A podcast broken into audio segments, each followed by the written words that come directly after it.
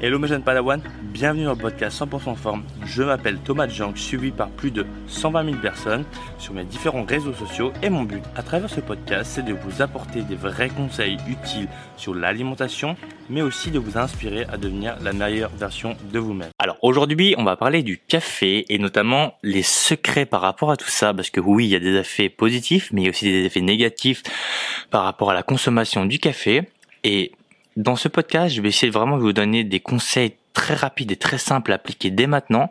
Donc, si jamais vous buvez du café, ce podcast est fait pour vous. Si jamais vous n'en buvez pas, il y a sûrement des gens de votre entourage qui seraient vraiment intéressés par écouter ce podcast. On va parler notamment du fait de ne pas boire du café à jeun, comme quoi ce serait nocif et justement comment réduire les, enfin, la nocivité du café. Maintenant, si tu viens de débarquer, je t'invite vivement à me noter sur iTunes, à me laisser un commentaire, donc 5 étoiles, ça m'aide énormément pour le développement du podcast et ça m'encourage encore plus à en faire d'autres. Donc si jamais vous aimez ce genre de contenu, n'hésitez pas. Merci beaucoup vraiment pour euh, les derniers retours que vous m'avez donnés par rapport au dernier podcast, ça m'aide énormément. Alors, du coup, le café, c'est une boisson que une grande majorité des gens consomment.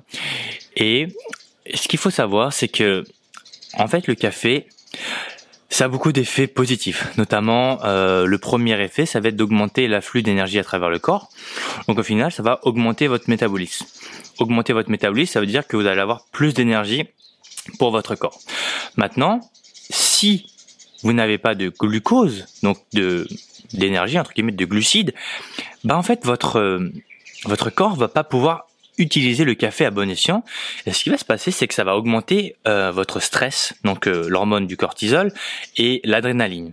Parce que si l'énergie n'est pas disponible, eh bien c'est un stress pour le corps. Donc il va devoir aller chercher de l'énergie.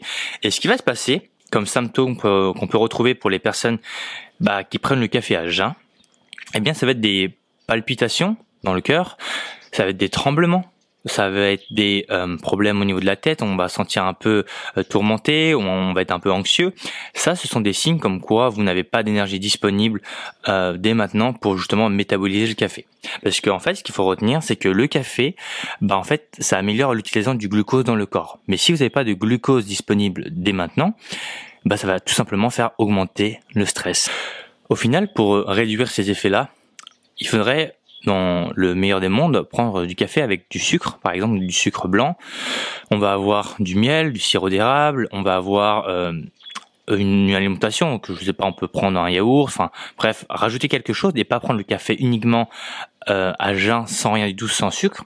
De toute façon, encore une fois, le meilleur moyen d'essayer, bah, c'est de tester par soi-même et vous verrez très bien si jamais ça vous fait des effets positifs ou négatifs. Maintenant, les autres avantages qu'on va pouvoir avoir euh, par rapport au café, c'est que ça a un super rôle par rapport à la, à la thyroïde. Donc la thyroïde, encore une fois, est reliée à un bon métabolisme. Une thyroïde qui fonctionne bien, c'est un métabolisme qui fonctionne bien. Et le café, en fait, ça a tendance à réduire ce qu'on appelle la TSH, donc Thyroid Stimulate Hormone. Et pour ceux qui savent pas, la TSH, le marqueur de la TSH en tout cas, plus vous avez une TSH qui est élevée, plus ça veut dire que vous avez, vous êtes en hypothyroïdie, donc vous avez un métabolisme qui est faible. Parce qu'une thyroïde qui est faible, c'est un métabolisme qui est faible. Donc on va avoir froid, on va se sentir fatigué, manque d'énergie, manque d'envie. Et donc ça, ce sont des symptômes qu'on peut éviter en buvant du café avec une source de glucose, donc une source de glucides disponible immédiatement. Donc on va aussi pouvoir euh, prendre un café avec un jus d'orange qui peut être vraiment hyper sympa. Encore une fois, un jus d'orange bio pressé à froid, pas un jus d'orange industriel. Je préfère le répéter parce que je connais beaucoup de monde qui vont se ruer vers les jokers, etc. Et c'est pas vraiment ce que j'ai envie que vous fassiez. Au final, si jamais vous avez une thyroïde qui fonctionne pas hyper bien, le fait de boire un café avec une source de glucides peut vraiment être très intéressant pour vous. Et de plus, le café en fait contient pas mal de, vitamines et de minéraux comme bah, le potassium, le magnésium, la vitamine B1 et la vitamine B3, mais aussi on retrouve énormément d'antioxydants. Antioxydants, c'est en gros euh, anti-rouille, hein, si je pouvais faire un mot simple. Donc en fait, ça empêche les cellules euh, de vieillir et notamment les radicaux libres de se former. Donc ça va être hyper intéressant pour réduire justement les risques de maladies cardiovasculaires, les risques toutes les maladies un peu euh, liées aux, radicaux libres. Donc très très intéressant de boire du café encore une fois avec une source de glucides. Autre chose sympa, le café euh, a un effet qui est hyper sympa par rapport au foie, ça a tendance à le protéger notamment euh, par rapport aux effets néfastes de l'alcool. Donc boire du café, c'est un effet positif aussi sur votre foie. Attention, je ne dis pas que le fait de boire un, un verre de vodka ou une bouteille de vodka sera annulé par l'utilisation du café, mais en tout cas, ça peut vous protéger des effets néfastes de l'alcool. Donc c'est quelque chose à prendre en compte. Ensuite, on aura aussi euh, le fait euh, de boire du café après 17 heures qui n'est pas quelque chose que je vous conseille parce qu'en fait ce qu'il faut retenir c'est que euh, le café a une demi-vie de à peu près entre 4 à 6 heures. La demi-vie c'est quoi Thomas? C'est en gros la durée à partir de laquelle les substances entre guillemets positives, enfin les effets positifs de, de, la substance commencent à perdre leurs effets de moitié. Donc comme je l'ai dit, entre 4 à 6 heures, en général si on prend le café après 17 heures, ça veut dire que vers les coups de 9 heures, 10 heures, on aura toujours les effets du café. Donc c'est pour ça que ça va être très important de boire le café avant 17 heures, même si il faut différencier entre le, la qualité de sommeil subjective et objective. On peut dormir bien de manière subjective, mais ça ne veut pas dire que de manière objective, on dort réellement bien. Manière objective, c'est en gros la qualité du sommeil. Si vous avez vraiment des cycles qui sont profonds, et si vous n'avez pas en fait un, un, un survol encore une fois du sommeil, euh, je le rappelle très rapidement, mais si jamais ça vous intéresse, n'hésitez pas à me le dire dans les commentaires. Je ferai un podcast entier sur ça, notamment sur le sommeil. Mais on a un sommeil qui est divisé en quatre phases et le fait de boire du café, en fait, ça a tendance à euh, rallonger la phase numéro 2, qui est une phase qui est pas terrible pour la bonne récupération.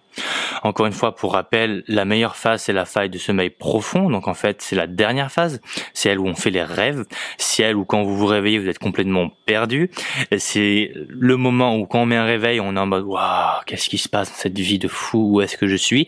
Ça, c'est la phase numéro 4. Au final, le café, ça a vraiment énormément de vertus selon les personnes. Euh, vous pouvez avoir des bienfaits comme des méfaits. Chaque personne réagit différemment à la caféine. Moi, je sais que j'ai énormément de crash euh, de l'énergie par rapport à ça.